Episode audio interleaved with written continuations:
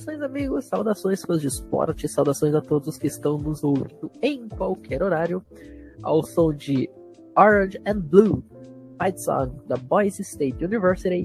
Estamos chegando para o 13 episódio do College Cast, único podcast em atividade na língua portuguesa 100% especializado e focado no futebol americano universitário. Hoje, para falar sobre os times esquecidos pelo grande público, mas não por nós, primeira divisão. A Group of Five é um grupo de times aí, são cinco conferências, que infelizmente o comitê não dá muita atenção para eles, mas a gente vai dar. Porém, antes de a gente começar, vamos apresentar a mesa que vai participar do programa de hoje. Primeiramente, Lucas Pinhatti, excelente noite. Vamos falar desses times é, que muitas vezes o pessoal não dá tanta importância. Boa noite, Matheus Pinho. Boa noite, ouvinte do CollegeCast e amigos da mesa. Um prazer estar aqui novamente, passando informação, passando conteúdo, conhecimento, tudo aquilo sobre essa modalidade, modalidade maravilhosa esportiva. E vamos com tudo falar aí da, dos esquecidos, mas que, são, que tem muito mais relevância do que vários que estão na Power 5, né, cara? Muito bem, e realmente tem muito time ali na Group of Five que tem mais relevância do que alguns times considerados aí Power 5. É, Jorge Assireu, por falar nisso, você que é um cara que é um grande conhecedor, um grande admirador destes, destes programas menores, expectativa para hoje. Boa noite, Pinho, boa noite, Pinhate, boa noite, Luiz Felipe Amorim. É, é, esses, esses programas da Grupo 5, eles não podem até não ter um nome, né, ter os, os requintes de, de grandes programas, mas é, dentro de campo eles costumam surpreender bastante. Então vamos aí falar sobre é, os times é, esquecidos pela maioria, mas não por nós. Vamos lá. Muito bem. Luiz Felipe Amorim, mais uma vez, excelente noite. E a gente até brincava fora do ar que no último episódio você falou sobre o time dos advogados e hoje a gente vai falar sobre os times que ninguém dá muita, muita importância. Tá cada vez melhor este programa. Boa noite, caros ouvintes. Pinho, Pinhate, Jorge Assileu. É, Pinho, semana passada, no, na última edição, no caso do podcast, eu falei nove minutos sobre a faculdade dos advogados para defender a classe. Só que eu não pretendo ficar mais nove minutos para falar a faculdade que só forma kickers o mais importante é o Caio Santos. Mas a gente vai continuar nessa pegada aqui, porque os esquecidos, os humilhados, um dia serão exaltados. Eles estão sendo hoje. O Caio Santos, por sinal, que postou uma foto, uma foto não, um vídeo maravilhoso no, no Instagram dele, com o Daniel, o filho dele, recém-nascido, é, assistindo o jogo contra o, o, Miami Dolphins e tendo a oportunidade de ver o pai chutar profissionalmente pela primeira vez, um momento certamente muito, muito emocionante para o Caio. E já que a gente está falando de NFL, o hoje da história não poderia ser mais significativo, gente. Porque hoje, 20 de agosto de 2021, marca o centésimo primeiro aniversário da NFL, a National Football League. Nascia no 20 de agosto de 1920, ainda com o nome de American Professional Football Conference, lá em Canton, Ohio. E hoje a ESPN está transmitindo aí Kansas City Chiefs é, e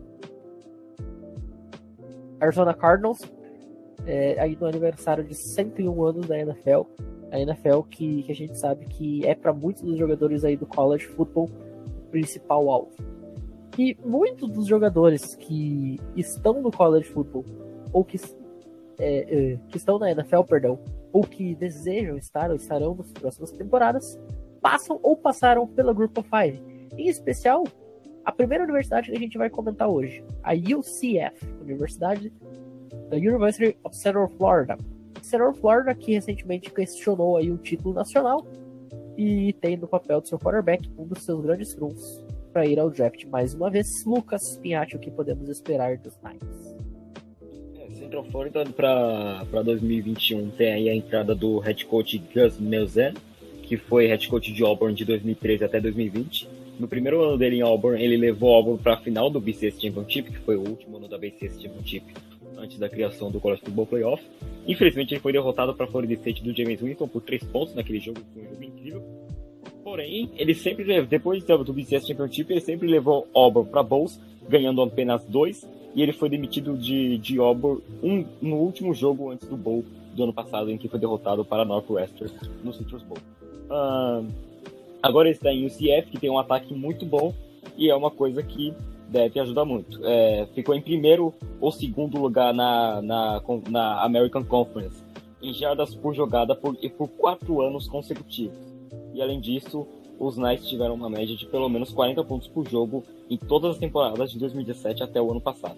O quarterback Dylan Gabriel é um dos melhores do país e vai contar com a apoio de uma linha ofensiva muito experiente. E também o Nelson já chegou fazendo um bom trabalho no portal de transferências, trouxe, bons jogadores, bons skill positions ali, running back, tight wide receiver no ataque. Uh, e já tem a, também a ameaça de big play com um bom WR talentoso em rotas longas, que é o Jalen Robson. A, a preocupação ofensiva é a questão de se o talento de Dylan Grable vai, vai condizer com, o, com a mentalidade ofensiva do Melzen. Essa é a preocupação. E também melhorar um pouco no, no press protection. A OLE é é experiente, mas precisa melhorar ainda na proteção de passe. Uh, força desse ataque é que cedeu 33 da defesa, perdão, é que cedeu 33 pontos por jogo na temporada passada, só que tem muitas peças no lugar para reverter isso aí e ser muito melhor nesse ano. Uh, a, linha, a linha defensiva recebeu impulso com a adição das transferências do Big Cat Bryan e do Ricky Barber, e a secundária deve, deve ter uma evoluída nessa off-season. É uma, uma coisa que promete. Uh, além de ter permitido apenas 5 big plays é, no ano de 2020. A preocupação defensiva desse time é a natureza incomum da temporada de 2020. Teve pandemia, teve muitos imprevistos, muita coisa que atrapalhou o calendário, não só de Central Florida, mas de todo, de todo o mundo, né? Uh, é, atrapalhou, obviamente, a defesa e precisa melhorar esse ano. No entanto, até onde que o coordenador defensivo Travis Williams pode chegar com um off-season? Precisa melhorar esse pass rush e também melhorar a defesa contra o passe em, na questão de, das primeiras 15 jardas a partir da linha de scrimmage. Bom, entre tudo é isso. E Central Florida é um time top 30, pode terminar, não vai terminar talvez dentro do ranking, na minha opinião, mas talvez top 30, top 35, Central Florida promete. Eu prevejo um recorde de 8-4. Muito bem. É, gente, só fazer um adendo aqui. É, o Pinhatti lembrou, e certamente a nossa audiência, alguém também deve ter lembrado, que o dia 17 de setembro do ano passado é, teve festividades com relação à fundação da NFL. Então, só para explicar por que eu tô falando que 20 de agosto foi a fundação. Em 20 de agosto houve a primeira reunião de intenção de formação da NFL, ou da American Professional Football Conference na época, é, com quatro, times. O Akron Pros, de Akron, Ohio. O Canton Bulldogs, em Canton, também de Ohio, o time é, do Jim Thorpe, que a gente já homenageou aqui no College Cast, o Cleveland Indians, obviamente também de Ohio, e o Dayton Trials. É, e em 17 de setembro houve mais quatro times se juntando à liga é, nessa segunda reunião, que foram o Raymond Pros, o Muncie Flyers do, do estado de, de, Indiana, né, os dois de Indiana, o Rochester Jeffersons do estado de Nova York e o Rock Island Independents também de Nova York. Posteriormente também se juntaram o Decatur Staleys e o Chicago Cardinals, estado de Illinois. É, então, por isso que 17 de setembro é uma data popularmente conhecida como a fundação, porque foi a primeira data que nós tivemos aí um número maior de times, mas a primeira reunião de, de, de intenção de se formar a APFC foi em 20 de agosto, está feita aí a, a explicação. E por falar em explicação, ninguém melhor do que o Jorge para nos explicar sobre o que esperar da Cincinnati Bearcats. É, é Matheus, os Bearcats terminaram a temporada passada como o melhor da Group 5, né? E é, é onde eu acho que eles terminarão essa temporada. Não vejo nenhum programa mais forte que eles para brigar pelo imaginário título de campeão da, da Group 5. E assim, sinceramente, é, pode parecer maluquice que eu vou falar, mas eu acho que se Cincinnati vencer todos os jogos da temporada, eles podem sim colocar uma pulga atrás na orelha do comitê para uma possível ida aos playoffs. Cara, mesmo jogando na AAC nesse ano, é, eles jogam contra Indiana e contra Notre Dame, né, que dois times que prometem ficar bem, bem ranqueados. Esses dois jogos fora, né, e esses dois jogos vão definir é, se sim se vai chegar ao tão sonhado College Football Playoffs. Eu não acho que isso vai acontecer, mas é algo que pelo menos a gente possa pode imaginar como é, algo não tão impossível, porque tudo indica que os Hoosiers e a galera do capacete dourado estarão bem posicionados no ranking, no ranking final, né? Então, é, essas posições de, de, Indiana e Notre Dame podem impulsionar Cincinnati aí, é, em posições altas. É, ele joga contra Temple também, contra e contra UCF, que são jogos difíceis. E cara, eles têm um, QB assim muito bom. É, foi o melhor jogador ofensivo da AAC, o Desmond Reader. Ele é realmente especial. Eu acho que ele pode vir a ser um, um dos grandes quarterbacks para essa temporada. É, a defesa tem um grande potencial também, é, então eu não acho bizarrice imaginar os Bearcats fazendo história e se tornando o primeiro time da of Five a jogar o, play, o, playoff de, de apenas quatro times.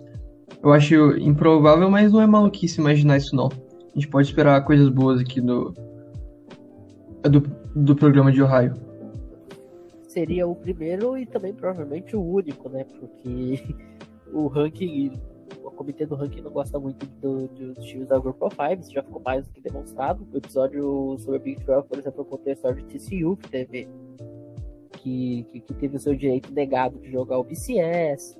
A própria UCF uh, deveria ter jogado um playoff nacional e não jogou, né? Teve uma temporada invicta, posicionado com o número 1 um de alguns rankings.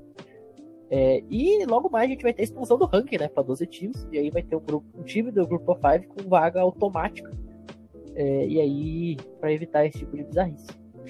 O que não é bizarrice, Luiz, é a gente afirmar que Houston vem mais uma vez para uma temporada de nem lá e nem cá. Estou correto? Corretíssimo, Pim. Depois de depois de temporada passada de Houston ter ficado mais ou menos oito jogos perdidos, né? Teve oito jogos cancelados através do Covid, né? 19, a gente, o que, que a gente espera do Cougars esse ano? Cara, na parte ofensiva, vamos secar um pouco o Cougars aqui. Eles têm o quarterback Clayton Tune, que ainda pode ter agora, finalmente, sua primeira temporada totalmente ininterrupta, porque nas outras duas temporadas ele jogou algumas em partes, principalmente na última que teve o Covid, é, com a eclosão do Covid, mas ele ainda conseguiu, na temporada passada, ter 2.048 jardas né, anotadas. Só que, contraponto, ele teve 10 interceptações. No, nesse, isso tudo nesse cronograma abreviado né, de apenas oito jogos, que eu me confundi, foram oito jogos só no passado por causa do Covid. E além disso, cara, o Cougars na parte ainda ofensiva sofreu com a perda do wide receiver que é o Marks Stevenson, que foi para a NFL, draft desse ano agora, e do Kate Corbin, que é, foi transferido. O único que sobrou ali remanescente foi o Nathanael Deal, que liderou a equipe com 29 repetições, 29 recepções, me perdoe, para 428 jardas na última temporada. Só que Houston vai precisar mais do que isso, né? para poder render. Teve algumas, algumas, algumas contratações nessa janela que a gente já explicou aí agora que de, de a janela de transferências. Mal é, que minha cabeça aqui deu uma pifada, desculpa gente, que ele conseguiu conseguiu trazer um cara que eu vou finalizar aqui que é muito interessante, que é o Tyren Christian Christian Trehan que ele tem muito potencial para a NFL e ele terá um papel muito bom nesse time. Ele veio transferido de Minnesota Seth Green é, e ele pode até fazer umas jogadas de Wildcat. Ele é bem interessante assim. Vai dar um upgrade muito bom nesse ataque. Também teve reforços na OL, mas é, como a gente já falou, já, já falei aqui, teve bastante reforço. É um time que vem tecnicamente renovado nesse quesito, né? através de transferências. É, na parte defensiva aqui, é, Houston acrescentou alguns jogadores, como o Latrell Baxton de Iowa State, que vai ter muito tempo para jogar nessa linha defensiva. Tem o David Anakin, e Derek Parrish, que combinam para 8 sacks, né? Que são mais opções para esse time. E, e o Chiduzi Nwakuo, que foi um título verdadeiro calor no passado, com seis jogos, só que ele acabou sendo suspenso. Foi, foi muito bem, mas nos seis jogos, só que depois, antes do Covid, ele foi suspenso em fevereiro por acusações de agressão.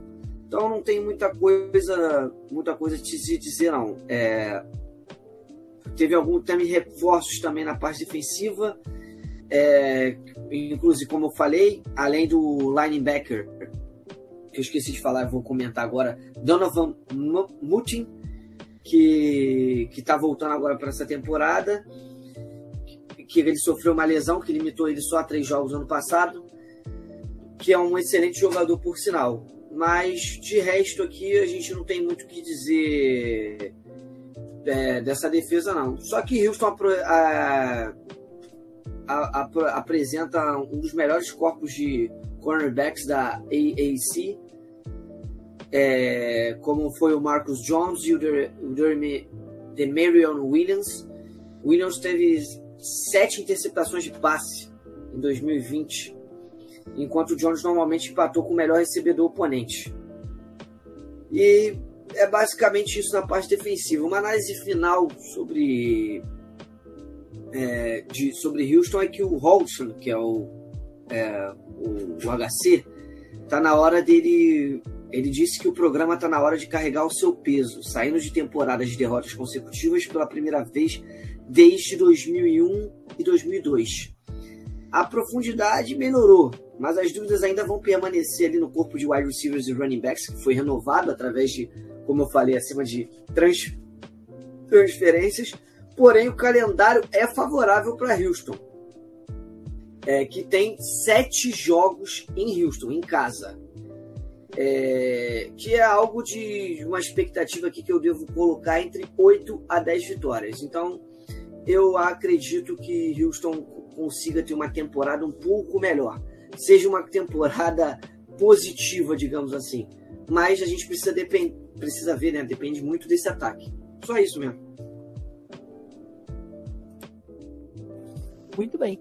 É, gente, a gente sempre fala isso, mas como é incrível o empenho do Luiz para falar sobre times inúteis, ele consegue extrair tanta informação. E agora a gente vai falar sobre um time que nos últimos anos tem passado longe de ser inútil. Memphis, Lucas Piatti, um time que, que passou aí pelo, pelo Cornball dois anos atrás.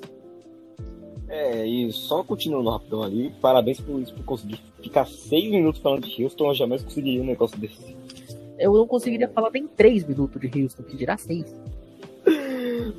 pra falar, pra falar seis minutos de Houston, a gente tem que falar do Houston Astros, do Houston Rockets e do Houston Texans no meio. E o Texans é o que mais vai tempo aí, viu? Ah, não, o Astros também dá tempo, o Astros dá tempo também. é que o Astros, né, rival, eu não gosto. Né? Enfim. Uh, força ofensiva de Memphis, com certeza é o recebedor Calvin Austin terceiro, principal, um dos principais playmakers da, da Group of Five. Depois de em 2020 ele receber 63 passes para 1.053 jardas e 11 touchdowns, números excelentes. Memphis tem também de volta seus três principais running backs, são Rodrigues Clark, Kyle Watkins e Elza Martin, que vão brigar muito para ver quem é o running back 1 eu, eu, acho que o Rodrigues Clark tá um pouco na frente do, do Kylan Watkins, que tá muito na frente do Asa Martin, mas ainda assim são muito bons. É só que é, também tem uma, uma base sólida posicionada na frente na linha ofensiva, tá, e tá no caminho certo, tá, tá positivo isso aí. A preocupação ofensiva é quem vai substituir o quarterback Brady White, que eu acho que nem tá na NFL, nem foi, foi nada. Enfim, quem vai substituir Brady White é, isso é uma coisa, uma incógnita ainda no time, quem vai reivindicar essa, essa vaga aí. Tem como candidatos o sophomore Peter Parrish e o junior Grant Grunell. E eu, sinceramente, é, prefiro o Peter Parrish, apesar de ter menos experiência. Mas se for por experiência, vamos no junior Grant Grunell. Memphis precisa também fazer um trabalho melhor em limitar os turnovers. Foram 19 turnovers sofridos na temporada passada, isso é um número muito alto para um time que quer jogar bem, para um time que quer ser top 25, como, como o Memphis. Uh, Além disso, o grupo de recebedor precisa de mais alvos depois que o wide receiver é, Ted Washington, Ted Washington foi transferido para a USC Trojans no início dessa off-season. Uh, a força ofensiva de Memphis está, tá, digamos assim, ficou em terceiro lugar na, na Conferência American com o menor número de pontos cedidos por jogo, é, 27,9, praticamente 28, e ataques a 5,7 jardas por jogada. Os Tigers ficaram em quarto lugar na, na American contra a corrida e em terceiro na defesa de eficiência de passe. Um, tem nove titulares de volta, essa unidade deve ser ainda melhor do que foi em 2020, além do, corner, do cornerback Leandro Thomas, Leandro Thomas é, estar de volta depois do opt-out no ano de 2020, o que se soma a uma das melhores secundárias da American Athletic Conference. Um, a preocupação defensiva fica. Não, não tem tanta preocupação defensiva nesse time, não. A única coisa que preocupa é que os linemen Joseph Dursels e o Brian Goodson podem deixar buracos ali nas trincheiras, só que ainda assim é uma coisa que dá para suprir e precisa ceder menos big plays. Cedeu 12 big plays, 12 jogadas de mais de 40 jardas na última temporada. Eu ainda prevejo aí um 7-5 ou um 6-6 para Memphis, só que por faltar quarterback para lançar a bola para os bons receivers que tem e por ter alguns buracos ali no front seven, é, isso pode comprometer muito o time. Eu vejo aí um 7-5 ou até mesmo um 6-6. E Memphis não deve ser nem mesmo um top 50 no ano de 2021. E só continuando aqui, só passar uma estatística rápida. Memphis costuma colocar bons running backs na liga, que eu citei agora há pouco os, os running backs do time. Atualmente na NFL tem o Tony Pollard, running back 2 do, do Dallas Cowboys. Tem Patrick Taylor, que está brigando pela vaga de running back 3 em Green Bay. Tem o Daryl Henderson, que com a lesão do Cameron Akers vai ser o running back 1 do time do Los Angeles Rams. Tem o Kenneth Gainwell, que nessa semana jogou bem contra o New England Patriots e tá, tá, por enquanto é o running back número 3 do Philadelphia Eagles. E o principal é o Antônio Gibson, que é o running back 1 do Washington Football Team, que é um, pra mim, é top 10 da liga hoje, é um running back excelente. É isso. Muito bem. A gente é, continua, ou melhor, a gente volta pro Texas, né? A gente saiu aí de Houston e agora volta para Texas, Southern Methodist, Jorge, o que falar sobre os Cavalinhos Vermelhos? É, cara, o, o time de SMU é arrumado, assim, é um time padrão, mas que essa temporada pode aparecer como um candidato a título da ACE por conta de um nome. Mordecai, não, eu não tô falando de desenho animado. Tô falando do quarterback transferido de nada mais nada menos que Oklahoma. Seria... O quarterback... É, você Sim. não tá falando de desenho animado, você tá falando do primo de Esther, da Bíblia. Exato. Quase isso mesmo é isso. É, o QB Tanner Mordecai, ele recebeu oferta de Georgia, Baylor, Indiana, Missouri, North Carolina, Northwestern. Ele é da, da mesma classe que o Justin Fields, Trevor Lawrence, TTR, JT Daniels, é, Spencer Sanders, Emory Jones. Ele chegou no Sooners e foi banco em, em 2018 é, para o Kyler Murray. Em 2019 ele ainda jogou alguns jogos, teve 207 jardas, mesmo sendo reserva também. Em 2020 foi o ano mais promissor para ele, né? Ele teve é, e talvez tenha sido, tenha sido isso que tenha feito ele pedir transferência, né? Foram 395 jardas passadas, sendo reserva do Spencer Rattler, Spencer Rattler e só é, tendo entrado em alguns jogos. Então, assim, o cara é bom. Isso vai, vai fazer diferença é, no programa dos Mustangs. Eles também recrutaram agora na classe de 2021 um QB muito talentoso, nativo do Texas, Preston Stone, um prospecto 4 estrelas, o 15º melhor quarterback do país. Recebeu ofertas de, de, Alabama, Auburn, Arizona, Arizona State, Flórida, Georgia, LSU, Michigan, Ohio State, USC e Texas. Cara, eu nem comecei a listar as, of as ofertas que ele recebeu. Então, isso torna a decisão de jogar em SMU de certa forma surpreendente, né? Então, se. Questionável, eu diria. Questionável. É. Ele é da região de Dallas, né? Então, e SMU fica no. A sua forma metodista fica em Dallas, então talvez ele tenha. É, ele gosta muito da, da casa dele, da, do, do, almoço que a mãe dele faz. Comida, comida de mãe e de avó tá segurando o jogador de, de ir pra uma conferência maior. Essa é a verdade. Exato. E para um time maior também, né? Pô, ele recebeu oferta de Alabama, de Georgia, de LSU, High State, mas. Não julgo. Como ficar sem a comida é. da mãe e da avó? então, se, se, a posição de quarterback era o problema aqui para os Mustangs, esse ano o problema vai ser quem colocar como starter, né? E eu, eu acho que é um problema que todo técnico gostaria, de ter. A defesa pode ser um problema, já que a defesa tomou em média 30,9 pontos por jogo, que é muito. Mas sete titulares voltaram para esse ano, então a gente tem que ver é, como, como esses veteranos vão voltar, se vão voltar realmente mais experientes e, e a ponto de mudar a, a trajetória dessa defesa. É, então, se o QB é titular, a gente não sabe é, quem, é, quem vai ser, né? Ou transferido de Oklahoma, ou um dos maiores prospectos do país. Se esse quarterback entrosar com seus recebedores, a gente pode esperar coisas esperançosas em, em Dallas, viu, Pinho? Muito bem.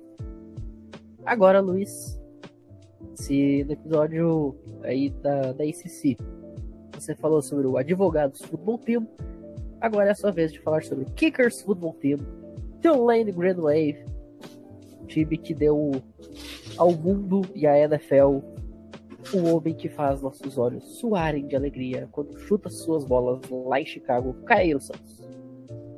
Eu acho que vocês estão em perseguição comigo, cara.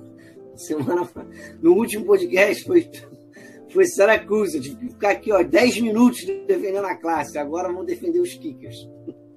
Brincadeira. Inclusive, lá. kicker hum. a gente tinha que ter. Se o Nicolas tivesse é, condição de participar do programa de hoje, quem tinha que falar sobre kicker é ele. Aí, nunca vi um cara gostar tanto de kicker e Panther que nem o Nicolas.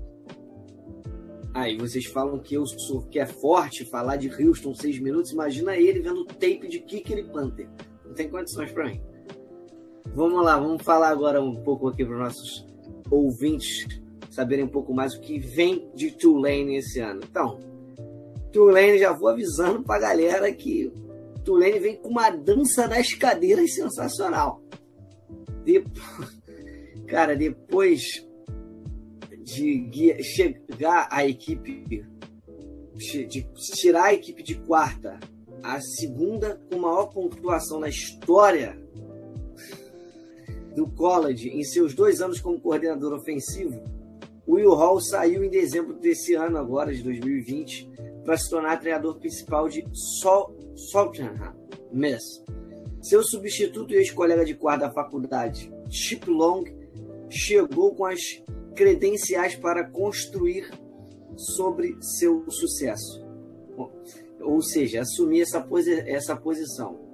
Long foi finalista do Broil Awards, Awards como o melhor treinador assistente do país quando era coordenador ofensivo em Notre Dame em 2018 e herda consigo o promissor quarterback Mitchell Michael Pratt, que liderou todos os calouros com 20 passes para touchdown em 2020.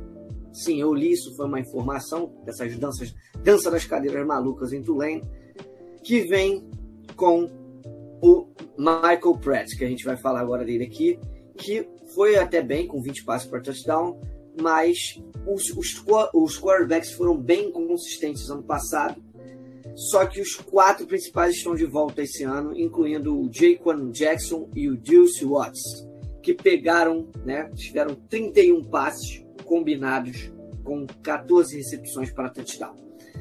É, Long também, o novo técnico, ele, ele apresenta com excelentes Tyrants, como Trick James, que teve 18 recepções para 202 jardas. Porém, a chave desse ataque vai se basear no running back Tyan Spears, que pode ou não voltar com força total após uma ruptura do ACL no final da temporada passada, em setembro que se assim for, ele vai formar um 1-2 com o corredor físico do Cameron Carroll, que correu para seu substituto, que correu para 741 jardas e 12 touchdowns. Ou seja, o ataque corrido é a chave, se não entrar provavelmente, mas será o foco desse time de Tulane, que tem uma boa notícia para o torcedor, que eu acho que não tem, mas enfim, para os nossos ouvintes aqui uma informação, a linha ofensiva vai ser a melhor de anos, então isso vai ajudar muito o Michael Pratt e o Tyrell Spears e o Cameron Carroll. É, e vem como com duas peças fundamentais, que é o Corey Dublin e o, é, que é candidato ao Central Sincero Word do IAC, que tem sete jogadores, que é um grupo de que retorna com sete jogadores com duas ou mais partidas em 2020. Ele vai ter esse retorno aí. É o principal jogador dos quatro da OL. E agora vamos para a parte defensiva. Teve outra dança das cadeiras. Meu Deus, Tulane realmente está sendo uma onda verde, gente. É uma onda que, que é Jack Kurtz, coordenador do, do, coordenador do técnico Willie Furtz, por sete anos, incluindo dois anos em Georgia Southampton, perdeu o emprego em grande parte porque a defesa era péssima em situações favoráveis de terceira e quartas descidas. Fritz está voltando para o ex é, voltando para o ex-técnico de DBs Chris Hampton, que está na equipe desde 2016 a 2019. Antes que estava na equipe em 2016 2019, antes de ir para a Duke por uma temporada e retornar. Ah, como a gente disse, o problema dele já a gente já está dizendo que são os ah, secundários, defensive backs. Então eu vou falar agora um pouco ponto, um ponto forte aqui dessa defesa, que é o Patrick Johnson, líder de todos os tempos de sack de Tulane, e Cameron Sample, que tem 52 tackles com 6 sacks. Que o Pro Football Focus, inclusive, qualificou como o DL mais valioso do futebol universitário em 2020. Tem o calouro Angelo Anderson, que também teve um bom desempenho no último bowl, é, mas parece ter uma queda. Ainda teve outras transferências, mas a gente não, não vou, senão vou ficar falando mais do que eu já falo aqui. E por último, a gente vai fazer uma análise geral desse time de Tulane que venceu 20 jogos nas últimas três temporadas sob o comando do Fritz o que representa uma melhoria tremenda, mas ainda não atingiu o nível para ser contender nessa conferência. Se o Pratt faz aquela melhora típica como estudante de segundo, segundo período e o Spurs se mantém saudável, o ataque está pronto, mas o ataque vai ficar pronto, vai ficar bem competitivo, mas ainda vai ser difícil ter um salto para se tornar contender, principalmente com a perda de Johnson e Sampler na linha defensiva. Muito bem. Mais uma vez o Luiz dando um show de conhecimento sobre um time que basicamente só falar. Só aqui um detalhe. Antes eu falei bastante, gente, porque teve muita informação. Passou uma onda literalmente em Tulane e teve uma dança das cadeiras na comissão técnica. Eu tive que explicar isso, senão o pessoal ficar um pouco perdido para se inteirar um pouco mais. Isso é muito bom no college, isso acontece bastante. Inclusive, é, se seu time da NFL aí precisa de um kicker, fica de olho em Tulane, porque eles já tiveram aí dois ou três ganhadores de Low Grossa. Low Grossa que é o prêmio dado ao melhor kicker universitário. Um deles, inclusive, foi do Cairo Santos, né? Do, do, desses Low Grossa. Então é sempre legal ficar de olho aí nos chutadores de bola que saem de New Orleans. E agora a gente sai de New Orleans para falar sobre Marshall Thundering Herd. É, a manada barulhenta é, que, que, inspirou o filme, né? A história real aí, muito triste, do, da queda lá do avião. O time acabou conseguindo se reestruturar, foi até campeão do college posteriormente. É, hoje não vive a sua melhor fase. É, Marshall terminou no ano passado aí com 7 e 3 de recorde. Foi finalista da Conference USA, é, mas acabou perdendo para Alabama Birmingham por, por e por 9 pontos. Eles que eram favoritos né, no, no jogo por 4 pontos e meio, então foi aí é, foram surpreendidos pelo Alabama Birmingham. É, Marshall vem aí com o quarterback, talvez o melhor quarterback da Conferência USA deste ano, né? Grant Wells.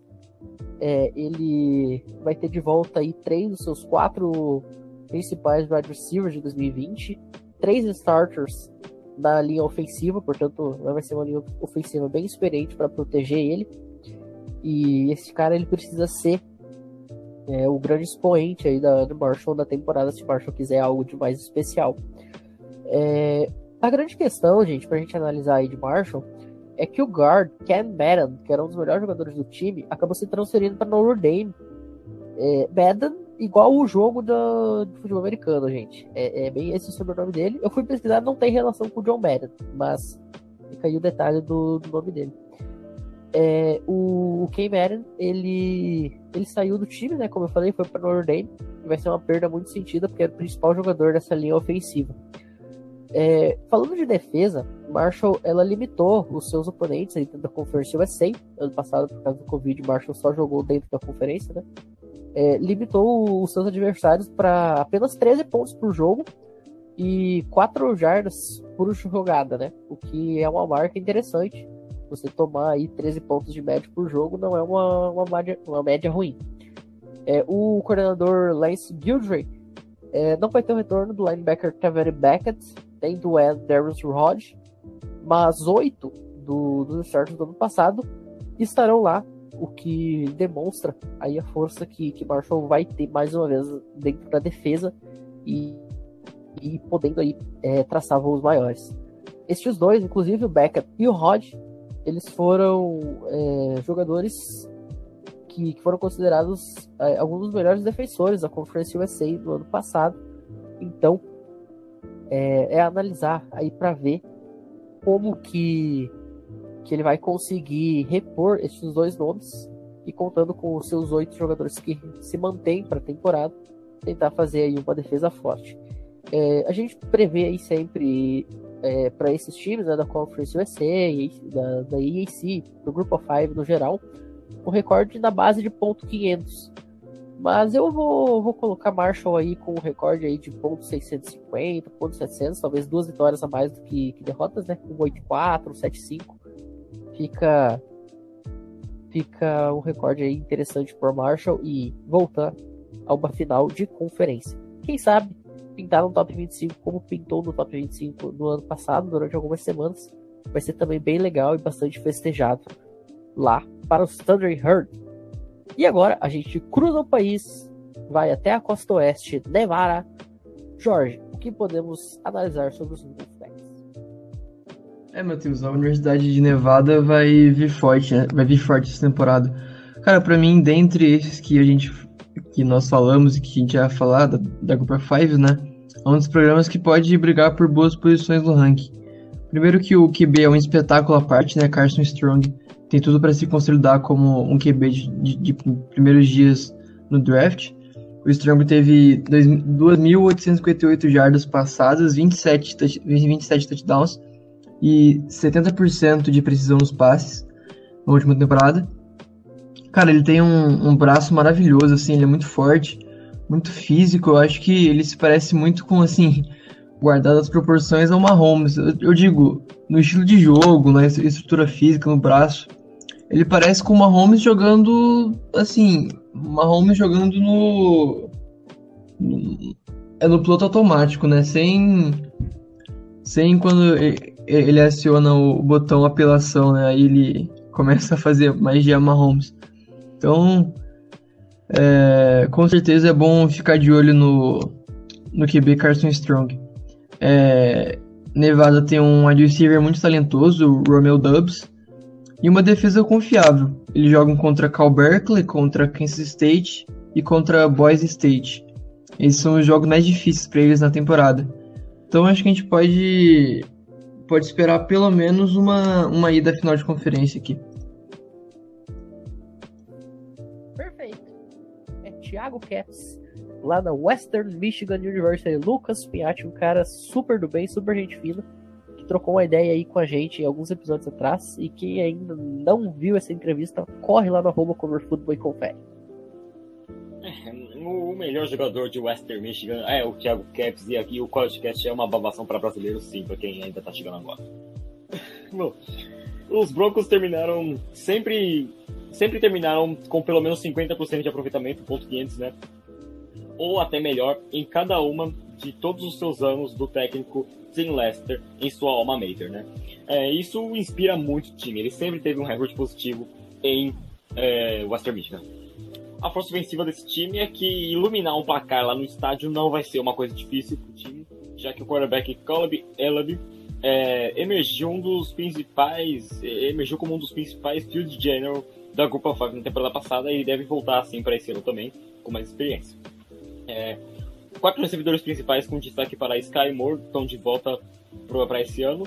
E também traz de volta os seus três principais corredores, o de destaque é o Ladarius Jefferson. E também tem quatro, e quatro starters ao longo de uma linha ofensiva. Foi fundamental para o ataque, que produziu uma média de 41,7 pontos por jogo no ano passado, número muito bom. E também 7,34 jardas por jogada no ano passado, número excelente também. Não tem muita preocupação ofensiva. Você deve estar pensando, do NS, quando foi escolhido de segunda rodada, vai fazer falta no ataque? Eu acredito que não, porque tem muito receiver talentoso ali em Western Michigan. Porém, é, o que precisa substituir mesmo é o left tackle Jalen Moore, que foi o único OL que não vai voltar para esse ano. Em Western Michigan foi draftado aí, eu não lembro qual time. Uh, então ele precisa se preocupar em fazer mais é, corridas boas e melhorar também na Red. Não produziu muito na Red no ano passado no Western Michigan, apesar daquele feito spike maravilhoso naquele jogo contra o Toliro, que já foi comentado muito aqui, não vai ser comentado novamente. E melhorar também nessa, né, na, nas big plays. Só teve uma corrida apenas para mais de 40 jardas na última temporada. Isso é uma coisa que né, não é muito aceitável para bons running backs que esse time tem. Uh, força defensiva é a questão da folha de estatística, né, cara? Mostra muito que essa defesa é, não precisa trabalhar muito para ser uma defesa muito bom, porque tem um retorno, tem muitos retornos interessantes voltando, é, como os linemen Ali, Ali Fayed e o Ralph Holly, é, assim como o playmaker linebacker AJ Thomas. Quatro jogadores estão de volta para a secundária, com o transferido de Pittsburgh e o Terran Coleman, pronto para jogar de cornerback depois de não jogar no ano de 2020. O Broncos terminou em segundo na Middle American, com 19 sacks e permitiu apenas 5,6 jardas por jogada, não muito atrás de Buffalo, Buffalo Bulls, para quem não conhece, que fique, terminou em primeiro na conferência com uma, com uma marca de 5,2, apenas 0,4 de diferença. Tem, é, Denver, os Broncos, Western Michigan Broncos, tá, tá com uma defesa pronta para jogar já em 2020, pronta para agir, pronta para funcionar muito bem. Porém, a preocupação é que precisa ser mais explosivo. Talvez seja isso que falte para o Western Michigan ganhar a divisão e jogar a final da conferência Middle America. Ser mais agressivo, ser mais explosivo é o que falta para esse time, que rendeu 34,2 pontos por jogo no ano passado e se deu muitas big plays. A máquina de tackle, máquina de tackle, vamos dizer, o Christian Hayward foi, foi transferido para outra universidade, não tenho tempo de ficar falando aqui. E teve muita dificuldade no ano passado de sair de campo na terceira descida, se deu muita conversão de terceira descida Western Michigan e também é, não funcionou tão perfeitamente na Red Eu prevejo aí, quem sabe, um 8 e 4, levando em conta o calendário que tem, não é uma coisa tão difícil assim o calendário de Western Michigan. E é isso que, mesmo sendo 8 e 4, não vai ser nenhum time top 40, quem sabe. Eu acho que vejo que seja um time top 50, top 60 mas top 40 é difícil porque o calendário não é lá um calendário fácil, mas não é um calendário muito difícil. Bem que essas 8 ou 7 vitórias que o time vai ter, eu acho que umas 3 vai ser com game winning field goal do Thiago Caps de pelo menos 45 jardas. Tomara que um desses game winning field goals dele seja contra Michigan Wolverines na Big House, que seria algo incrível é, por toda a atmosfera lá da Big House e também por ser rival de Wisconsin, né? Não, não que eu seja clubista, evidentemente. Ufanista eu sou. Vai Brasil. E agora, gente, a gente vai passar para Boise State, o time do Campo Azul. Se você não conhece o estádio de Boise State, dá um Google aí no famous Idaho Potato Bowl, porque o estádio literalmente tem um campo azul. É, Boise State, é, que vinha sendo o time mais vitorioso da Group of Five em anos recentes. É, a gente já comentou aqui no programa algumas vezes sobre aquele Fiesta Bowl contra o Oklahoma Sooners. Eles ganharam com a, estátua, a jogada da Estátua da Liberdade, uma conversão de dois pontos extremamente criativa. É, o Ian Johnson, é, o cara que fez esse, esse, essa conversão de dois pontos, inclusive depois pediu a, a cheerleader, que era a namorada dele, em casamento. Enfim, tem toda uma história muito incrível em torno disso. É, mas de uns anos para cá, Boys State não tem conseguido viver a altura daqueles anos fenomenais ali no, no final da, da, década de 2000, comecinho da década de 2010, viu? É, o Eri Alvalos, head coach, ele tem aí que montar este time uh, baseado em melhorar a sua defesa. O ataque no ano passado não foi mal, é, porém a defesa cedeu aí em média 27 pontos por jogo, que é extremamente ruim. Você obriga o seu ataque a fazer basicamente 4 touchdowns a cada partida para vencer. É, o, os jogadores, né, o, a linha e a, e a, defesa no geral, basicamente todo mundo vai voltar para este ano, né? Com exceção do edge rusher Demetrio Washington, que, aliás, perdão, incluindo o edge rusher Demetrio Washington, que no ano passado infelizmente sofreu uma, uma lesão no joelho que tirou ele da temporada inteira. É, esse time precisa forçar mais turnovers, tá? É, na, na, temporada passada, eles conseguiram forçar apenas 3 turnovers em 7 jogos. E a gente sabe que o futebol americano, como é um jogo de trincheira, é um jogo onde cada detalhe pode ser a diferença entre a vitória e a derrota. Você tirar a bola do adversário sempre te dá uma chance maior. É, falando de ataque, novo quarterback, novo play caller, Tim Plow, é, ele, ele vai ter aí no, no, um grupo né, de, de, jogadores que liderou a conferência Mountain West é, com média de 34 pontos na temporada passada. É, tem ainda dois é, grandes jogadores aí no, no, backfield, né? E o corpo de recebedores é, vai ter a volta do Khalil Shakir, do City Thomas e do Octavius Evans, três dos principais jogadores aí deste ataque. E todos os cinco titulares do ano passado no front estarão de volta.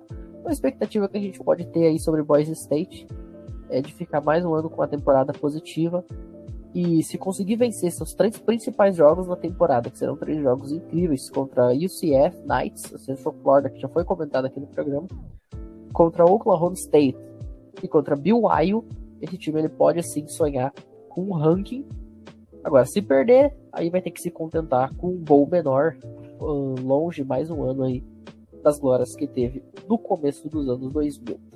Eu, sinceramente, espero aí que o time também vai fazer um recorde na casa de 7-5, não muito mais do que isso, mas deve brigar mais uma vez para ser o campeão da Mountain West. E agora, a gente continua na conferência Mountain West para falar sobre Appalachian State. Jorge. Seria rápido. Cara, os Mountaineers estão é, com 17 jogadores titulares voltando para essa temporada, né? Eles têm um QB que acabou de transferir de Duck, o Tracy Bryce. A defesa também média só 20 pontos por jogo, então acho que vai ser uma temporada. Vai ser uma temporada de emoções é, positivas aqui para parece aqueles coach falando, mas é, tudo indica que vai ser uma boa temporada para Appalachian State. Se ganhar de Miami em Miami, meu amigo, eles podem. Não seria surpresa nenhuma é, Appalachian chegar ao New, Year 6. Então, é, a análise é rápida, porque o, o time não tem nada de surpreendente, mas pode ganhar bons jogos e, e aparecer aí no, em, em grandes jogos da Bull Season.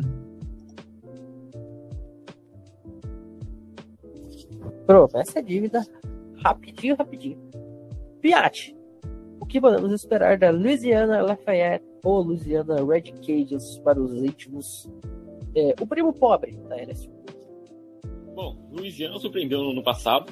É, terminou dentro do top, do top 25, acho que número 18, número 22, me corrija, me aí depois, mas terminou dentro do top 25. E nada impede esse time de voltar pro top 25 nesse ano, fechar a temporada dentro do top 25, porque a força ofensiva tá, tá que foi uma das principais ataques do da, da Sunbelt, da Louisiana, na última temporada, e há poucos motivos para duvidar desse grupo em 2021. O quarterback Levi Lewis volta para um extra senior year, ou seja, o quinto ano dele, ou sexto, se ele foi o White Church, não tenho certeza. Uh, e a linha ofensiva pode ser a melhor da conferência Sunbelt aí também. O corpo de recebedores não, não, não pode não ter aquela ameaça número um clara, tal, principal receiver, mas profundidade e talento não são um problema. Se revezar bastante, vai funcionar sim esse ataque. Preocupação é substituir os dois running backs que foram para a NFL, Elijah Mitchell e Trey Haggis. Não vai ser fácil substituir isso, mas também tem talento para isso. E tem a dúvida, os novos running backs têm talento, mas serão produtivos já, em, já no primeiro ano nessa disputa como titular? Essa é a incógnita. Além do, de ter que melhorar também o ataque na terceira descida e na red zone. E, rapidamente falando aqui, precisa encontrar um kicker consistente, porque é uma coisa que falhou muito no ano passado e não tem certeza nenhuma para esse ano. Um kicker em, em Louisiana. É, força defensiva, a equipe permitiu apenas 22 pontos por jogo no ano de 2020 e liderou a Sunbelt, ao segurar as equipes também em 4,9 jardas por jogada na última temporada. E com, com, com, junto com uma profundidade aí, e talento em todos os níveis e com 10 starters de volta, essa unidade deve ser uma das melhores da Group of Five, não apenas da Sunbelt, mas da Group of Five inteira em 2021. A secundária permitia até apenas 10, bom, permitiu apenas 10 touchdowns aéreos no ano passado em 11 jogos, o que é um número absurdamente incrível, sofreu menos de um touchdown aéreo por jogo. E terminou em primeiro é, na Sunbelt contra é, na defesa de eficiência de passes. Então, tem uma defesa muito sólida e que volta para 2021 para fazer barulho. O problema é o pass rusher, que podia fazer uma faísca a mais, depois de gerar só 19 sacks no ano de 2020. E Louisiana podia ser um dos melhores times na terceira descida, coisa que não é ainda, pois ficou apenas em oitavo na Sunbelt, a Sunbelt tem 10 times. Uh, também é espaço para melhorar a, a, defesa contra a corrida. Se deu 184,7 jardas por jogo no ano passado. Eu prevejo um 8-4, ou talvez um 7-5, mas se o time jogar muito pode ser até um 9-3. Mas eu fico no, nesse meio fio, um 8-4, e termina novamente dentro do top 25. Fecha o top 25, fica na posição número 25 do ranking. Perfeito. E agora a gente vai encerrar o programa de hoje falando sobre o último time e, gente, a gente já falou para vocês que o melhor sempre tem ficado para o final aqui no College Cast. Não é diferente desta vez. Porque a Coastal Carolina foi a grande sensação aí da temporada passada. Coastal Carolina que, que também tem um campo pintado naquela cor verde água bonita, né? Isso, lindo. E, gente, a Coastal Carolina, ela só entrou na FBS, ela só entrou na primeira divisão em 2017. Então o fato de ela ter brigado semana a semana para ser top 15 do, do, do, ranking é algo absolutamente maravilhoso. Falando aí sobre é, a, a, temporada atual aí da Coastal Carolina, é, no, 2020, 2020 eles tiveram aí 37.2 de média de pontuação, né? o que é absolutamente maravilhoso, ainda mais se a gente considerar que o quarterback deles, Grace McCall, estava no seu primeiro ano, era freshman. É, este ano, como sophomore, provavelmente ele deva ser ainda melhor. É, Coastal Carolina perdeu apenas um jogador para o draft na sexta rodada, então a estrutura da equipe segue a mesma. É, ele vai contar aí com todos os seus cinco jogadores titulares ali do front. É, vai ter o Javon Riley, o principal recebedor, e o, o Isaiah Likely, que é um excelente Tyrant, um dos melhores Tyrants que nós temos aí na atualidade. É, e perderam CJ Marble, mas vai ter Reese White, vai ter Shamar Jones, que podem é, fazer aí o papel que o Marble desempenhava, podem pode suprir essa carência. É, hoje, eu sinceramente não duvido que, que Coastal Carolina ela possa ser aí o, o time número 1, um, o, número, o time número 2 aí da Group of Five, pensando em ranking. É, falando do calendário, no ano passado, eles tiveram um calendário até relativamente fácil, né? Com exceção aí daquele jogo contra a, a BYU, contra a BYU Cougars. Mas neste ano, é, o calendário de, de Coastal Carolina, é, como não vai ser só dentro aí da Nação Belt, tende a ser até mais tranquilo, vai enfrentar aí times até da, da FCS. Então, se, se eles quiserem se manter aí com, com essa, essa alta posição de ranking da mesma forma que conseguiram no passado, tem chance para isso. Inclusive, South Carolina ficou no top 20 do nosso ranking do, do, do College Cash, para vocês verem o tamanho da fé aí que a gente está levando nesse time. É, é, o time mais simpático aí da atualidade, né? É o time é, com complexo de Cinderela, um times que eu citei, tem entrado na FBS apenas em 2017. Nunca tinha jogado um bowl game na, na sua história acabou infelizmente perdendo aí para Liberty por 37 a 34 e o Pure Bowl, é, mas vem mais um ano para fazer história. E é fazendo história e é contando história que a gente se despede do programa de hoje. Luiz, sua última história para contar. Então, não é só o Pinho e o Pinhate que falam de história no programa. Hoje eu estou bem informativo. No último podcast a gente mencionou uma universidade, é, que foi Boston College, E Boston College foi campeão no, na NCAA feminina de lacrosse. E a principal jogadora, que é a Charlotte North, ela ganhou o equivalente ao Heisman, do, que eu não sei o nome, me perdoem, do, do lacrosse. É jogadora da seleção americana e recentemente, como eu fiquei sabendo disso tudo, ela abriu, né, entre aspas, o jogo do Texas Rangers, que é o time de beisebol da onde ela é nascida e criada, que é no Texas. Então, mais uma informação para vocês aí. E o meu boa noite, boa madrugada, bom dia, boa tarde para todos os nossos ouvintes. Eu realmente estou me superando a cada programa, falando de cada universidade, mas acabou os previews, então a análise tendenciosamente vai ser mais curta. E principalmente aos meus colegas de mesa, que é o Pinhate, Jorge Aliceu e o Pinho com essa voz que contagia todos nós. Agora para encerrar, meu muito boa noite para você e até a próxima. Boa noite, Matheus Pinho, boa noite, Luiz Felipe, boa noite, Arceu e boa noite, ouvinte, principalmente. Obrigado por ouvir o CollegeCast em seis previews que nós fizemos sobre cada conferência e pela Grupo of Five completa, porque não tem muito o que falar para um monte de time que tem no Grupo Five.